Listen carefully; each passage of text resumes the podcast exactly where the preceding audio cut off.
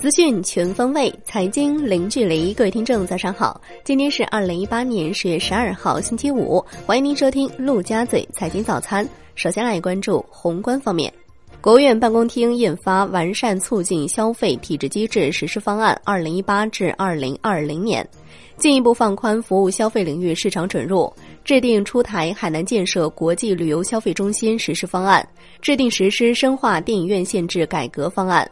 大力发展住房租赁市场，加快出台城镇住房保障条例、住房租赁条例和住房销售管理条例，继续实施新能源汽车车辆购置税优惠政策，加快推进第五代移动通信技术商用，完善有利于促进居民消费的财税支持措施，推动消费税立法。商务部回应美国领导人对华政策演讲，美国领导人的言论罔顾中美经贸合作的事实。是在混淆视听。我们从来没有，永远也不会搞所谓的经济侵略。希望美方不要为推行单边主义和保护主义寻找借口，应该以建设性的方式，采取务实的举措，真正维护中美经贸合作的良性发展，维护全球经济复苏的势头。央行公告。目前，银行体系流动性总量处于较高水平，可吸收政府债券发行、缴款等因素的影响。十月十一号不开展公开市场操作，周四无逆回购到期，十一本多数下跌，隔夜十一本跌三点八个基点，报百分之二点三六。央行金融时报发文称，整体而言，本次央行宣布降准并非全然意外，降准作为释放流动性的手段更加普惠。对小微、三农等领域的资金需求而言，也更加的直接。降准只是先手棋，更多后招需尽快跟上。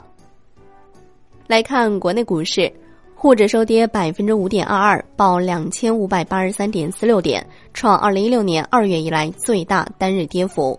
深成指跌百分之六点零七，创业板指跌百分之六点三，两市放量成交三千五百八十六点二一亿元。香港恒生指数收盘跌百分之三点五四，恒生国际指数跌百分之三点三五。科网股重挫，腾讯控股跌近百分之七，美团点评跌逾百分之十，小米跌百分之八。大市成交一千三百九十七点四亿港元，前一交易日是八百六十二点二亿港元。中国台湾加权指数收盘跌百分之六点三一。中石油等公司集体发声称，关注股价并努力提升公司业绩。周四，A 股大幅调整。周四共有十七只认沽期权合约涨幅超过百分之百，其中三只合约日内涨幅超过五倍。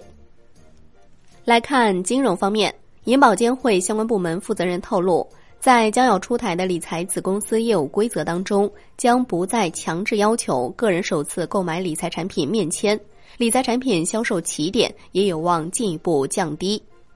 楼市方面。住建部否认棚改货币化推高房价，要因地制宜，不是取消。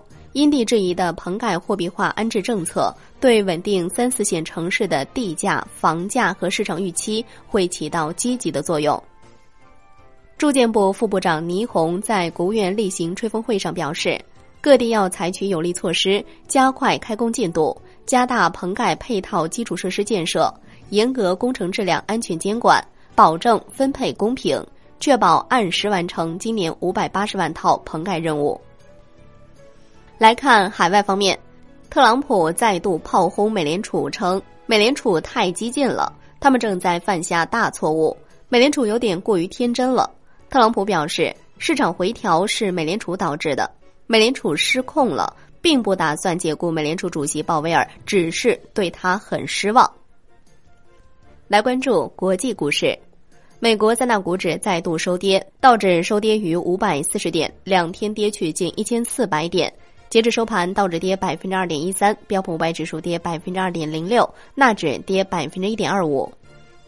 欧洲三大股指连续两日大幅收跌，英国富时一百指数收跌百分之一点九四，法国 c s 四零指数收跌百分之一点八三，德国 d x 指数收跌百分之一点四八。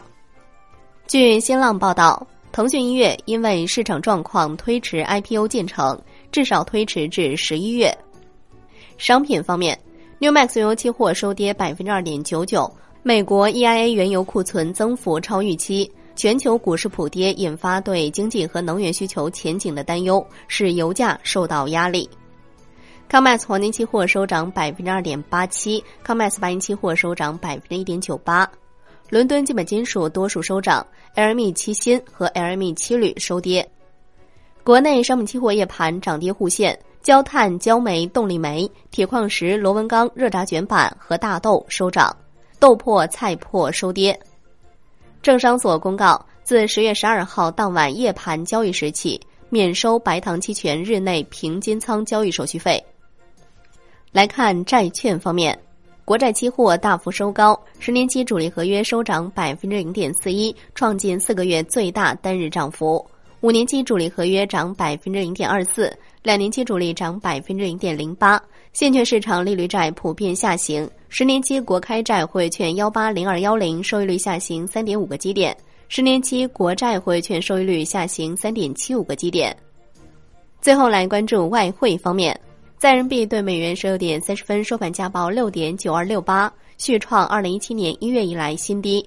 人民币对美元中间价调贬二十六个基点。报六点九零九八，美元指数纽约尾盘跌百分之零点五三，报九十五点零二九零，连跌三日。美国十年期国债收益率跌至一周低位。